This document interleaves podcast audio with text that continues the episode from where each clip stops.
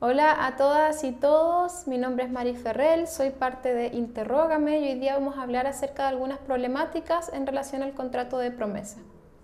El contrato de promesa se define como aquel contrato donde las partes se obligan para en el futuro celebrar un contrato una vez que acaezca una condición o un plazo. Bien, entonces las partes en este contrato de promesa contraen una obligación que es en el futuro celebrar otro contrato, que puede ser de cualquier naturaleza, mientras sea válido. ¿ya? El Código Civil no define lo que es el contrato de promesa, pero sí nos dice cuáles son sus requisitos en el artículo 1554. En ese sentido, nos dice que para que la promesa sea eficaz, para que produzca la obligación de suscribir este contrato, se deben cumplir con los siguientes requisitos. Que la promesa conste por escrito, que el contrato prometido no sea de aquellos que la ley declara ineficaces, que la promesa contenga un plazo o una condición que fije la época en que se deberá celebrar el contrato prometido y además que en esta promesa se especifique el contrato prometido de tal forma que solo falte para que el contrato prometido quede perfecto la tradición de la cosa o las solemnidades que la ley requiera. Analicemos rápidamente los requisitos. Primero, la promesa tiene que constar por escrito. En ese sentido, el contrato de promesa es un contrato solemne, donde la solemnidad es precisamente la escrituración. Ojo, eh, se requiere la escrituración, no se requiere escritura pública ni instrumento público, se requiere que conste por escrito y en ese sentido basta un instrumento privado.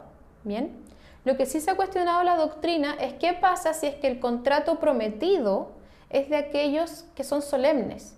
Por ejemplo, yo celebro un contrato de promesa de compraventa de un bien raíz. El contrato prometido, eh, la compraventa del bien raíz, es un contrato solemne que tiene que suscribirse por escritura pública. En ese caso, ¿es también necesario que la promesa conste por escritura pública? La doctrina ha estado un poco dividida. Algunos dicen que sí es necesario porque el consentimiento para vender un bien raíz se manifiesta a través de la solemnidad, o sea, a través de la escritura pública. Y en ese sentido, este, este principio de consentimiento que yo manifiesto en la promesa también debería manifestarse de la misma forma. Entonces, en ese sentido, este sector de la doctrina dice que si es que el contrato prometido es solemne, eh, se debe, perdón, eh, perfeccionar por la escritura pública, la promesa también debería hacerlo. Sin embargo, la mayoría de la doctrina, y aquí podemos citar por ejemplo al profesor Mesa Barros, dice que esto no es necesario. El contrato de promesas y el contrato prometido son dos contratos completamente distintos. Y si es que la ley exige escritura pública para uno de estos contratos, no nos corresponde a nosotros interpretar que esto se aplica al contrato de promesas. Son dos contratos distintos. Bien. Y ese argumento de los contratos distintos lo vamos a volver a ver ahora cuando hablemos de la promesa unilateral. Bien. Los otros requisitos es que no tiene que hacer aquellos contratos que la ley declara ineficaces, o sea que yo no puedo prometer ¿verdad? algún contrato que adolezca de algún vicio en principio. Tiene que contener un plazo, una condición, o sea, yo no puedo decir vamos a celebrar en el futuro un contrato. No, ¿cierto? Tengo que decir cuándo. Bien. Y además tiene que especificarse el contrato. De hecho, especificarse de tal forma que solamente falte la tradición o las solemnidades para que el contrato esté completamente perfecto. Ahora que vimos estas cuestiones generales, nos vamos a ir a esta problemática de la promesa unilateral de celebrar un contrato bilateral. Para eso recordemos cuáles son los contratos unilaterales y los contratos bilaterales. Los contratos unilaterales son aquellos en que ambas perdón, los contratos unilaterales son aquellos en que una de las partes se obliga para con la otra que no contrae obligación alguna. Entonces, en el contrato unilateral una parte se obliga. Y en el contrato bilateral tenemos a dos partes que se obligan, o sea, las dos partes se obligan recíprocamente una en favor de la otra. La problemática que ha surgido a propósito de la promesa es la siguiente. Se puede celebrar una promesa unilateral de celebrar en el futuro un contrato bilateral. ¿Es eso válido? Y la verdad es que en un primer momento se dijo que no. Y esta de hecho fue la tesis, desconozco si es que fue de pregrado o de posgrado o de doctorado, pero fue la tesis de Alessandri. Bien, estuvo en, la tesis de Alessandri. Y él dio los argumentos para establecer que la promesa unilateral de contrato bilateral era nula, era inválida. Y dio los siguientes argumentos. Primero, el artículo 1554, como vimos en el número 4, exige que el contrato prometido esté especificado de tal forma que solamente falte la tradición de la cosa o las solemnidades que la ley prescribe para ese contrato, ¿cierto? Tiene que estar completamente especificado, ¿bien? Y en ese sentido, si es que yo no individualizo con quién voy a contratar y cómo es que esta persona está prestando su consentimiento, entonces el contrato no está debidamente especificado. Entonces no se está cumpliendo con el requisito de la promesa. Bien. Con respecto a este argumento, ya tenemos una contraargumentación de Fuello, ¿bien? Que Fuello dijo que esta interpretación es errónea. ¿Y por qué es errónea? Porque no está diferenciando los contratos. Sabemos que el contrato de promesa y el contrato prometido son dos contratos distintos. Y exigir este nivel de especificación en el contrato de promesa es excesivo. En el contrato donde yo tengo que especificar el consentimiento de la otra parte, el contrato bilateral, es el otro, no es la promesa. ¿Bien? Entonces aquí tenemos esa contraargumentación de fuello. Otro argumento de Alessandri que dice que la promesa unilateral de un contrato bilateral es nula, es inválida, se va a otro requisito del artículo 1554, que es el número 2, que nos dice que el contrato no debe ser de aquellos que la ley declara ineficaces. Bien. Entonces, ¿qué, ¿qué, decía Alessandri? En el momento en que yo estoy prometiendo celebrar un contrato bilateral, a través de una promesa unilateral, me falta el consentimiento, porque no se ha formado el consentimiento. Sabemos que en un contrato bilateral la voluntad se denomina consentimiento porque es la formación de dos voluntades, ¿cierto? Entonces, al no tener la concurrente voluntad de la otra parte, no se ha formado el consentimiento. ¿Y qué pasa si no hay consentimiento? El contrato es ineficaz. Entonces, en ese sentido, se estaría prometiendo un contrato que la ley declara ineficaz. Fuello también contraargumenta esto y es, básicamente el mismo argumento anterior, o sea, tenemos que diferenciar el contrato prometido del contrato de promesa, ¿bien? Y en ese sentido, tenemos que saber que el análisis de la ineficacia del contrato prometido se hace respecto al contrato prometido. Yo no puedo analizar la eficacia o la ineficacia del contrato prometido a través de la promesa. ¿Bien? Porque yo no sé si es que va a faltar el consentimiento, porque tal vez después en el contrato prometido concurra la otra parte y tengamos el consentimiento perfectamente formado. Solo en el evento en que vayamos a celebrar el contrato prometido y la otra parte no concurra con su consentimiento, ahí sí falta el consentimiento y ahí sí sería ineficaz. Pero no puedo exigirlo en esta primera parte de la promesa porque son dos contratos distintos.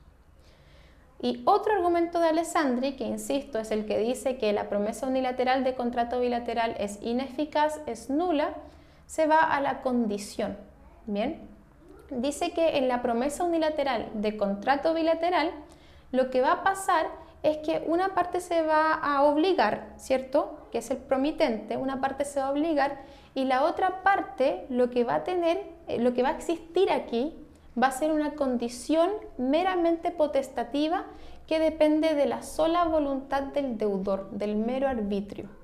Volvamos a la clasificación de las condiciones. Sabíamos que teníamos las condiciones potestativas, casuales y mixtas. Las potestativas podían ser meramente potestativas o simplemente potestativas. Las simplemente potestativas eran aquellas que dependen del hecho del acreedor o del deudor. Por ejemplo, te doy 100 si viajas a Valparaíso o te doy 100 si viajo a Valparaíso. Y estas simplemente potestativas son completamente válidas. Las meramente potestativas, por el otro lado, son aquellas que dependen del mero arbitrio del deudor o del acreedor. Por ejemplo, te doy 100 si quieres o te doy 100 si quiero. el artículo 1478 del Código Civil establece que las condiciones meramente potestativas que dependen del mero arbitrio del deudor son nulas, porque no hay una voluntad seria de obligarse. O sea, si yo digo te doy 100 si quiero, o sea, si quieres, dámelos, ¿verdad? Parece que no quieres, porque si no me los darías. No, no hay una seriedad en esa voluntad. ¿bien? Entonces lo que dice Alessandri es que la promesa unilateral de contrato bilateral es eso, es una condición potestativa que depende del mero arbitrio del deudor. Sin embargo, esto también es refutado por Fuello y por otros autores como Eugenio Valenzuela y Enrique Rodríguez, que dicen que en verdad aquí eh, el que no contrae, el que, el que no firma la promesa, el que no concurre con su voluntad, no es el deudor, él es el acreedor. Bien, y en ese sentido, aquí no estaríamos ante una condición meramente potestativa que depende del mero arbitrio del deudor, sino una que depende del arbitrio del acreedor. Bien, y esa sabemos que es completamente válida.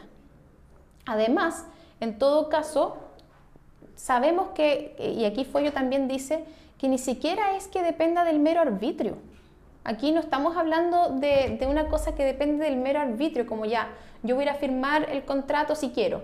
No es que depende del mero arbitrio de la persona que no fue a firmar, sino que depende de cosas externas también. Como por ejemplo, esta persona no quiso firmar la promesa porque todavía tiene que eh, encontrar el financiamiento para comprar el bien.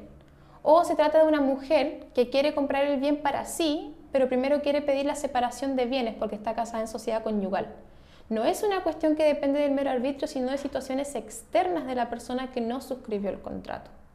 Entonces, ¿qué hemos visto hasta ahora? Hemos visto los argumentos de Alessandri para desestimar la promesa unilateral de contrato bilateral y los contraargumentos de Fuello para, para destruir esta argumentación, ¿cierto? Vamos ahora a los argumentos de Fuello para aceptar la promesa unilateral de contrato bilateral. Bien, primero tenemos la autonomía de la voluntad. Fuello es uno de los autores que acepta la declaración unilateral de voluntad como fuente de las obligaciones. Entonces él dice que por autonomía de la voluntad es completamente factible que las partes de un contrato determinen cuáles son los efectos de un contrato. Y en ese sentido, la parte de un contrato puede determinar efectos para ambos o para uno solo. ¿Bien?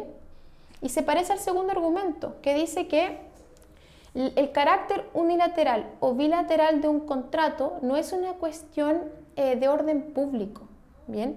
No es que hay una ley de orden público que nos dice la promesa siempre tiene que ser bilateral, no. O sea, en virtud de lo que están negociando las partes, una quiere buscar financiamiento, no se quiere obligar todavía, pueden hacer que el contrato de promesa sea unilateral. No es una cuestión de orden público, no debería estar prohibida. Y esto se relaciona mucho con el tercer argumento que dice, la ley no prohíbe la promesa unilateral de contrato bilateral. Entonces, ¿por qué nosotros la vamos a prohibir a través de la doctrina la jurisprudencia si Andrés Bello no la prohibió? ¿Cierto? Otro argumento es el argumento histórico. Sabemos que eh, en gran parte del código Andrés Bello se inspiró en el Código Civil francés y el Código Civil francés expresamente acepta la promesa unilateral de contrato bilateral. Tenemos también otro argumento, que es la necesidad de que sí existan promesas unilaterales. Y de hecho sí existen.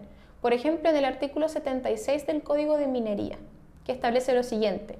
Será válido el contrato de promesa de venta de una pertenencia o parte alícuota de ella, de acciones de una sociedad minera y en general de cualquier otro derecho regido por el presente código, aunque se estipule que es facultativo para el promitente comprador realizar o no la compraventa.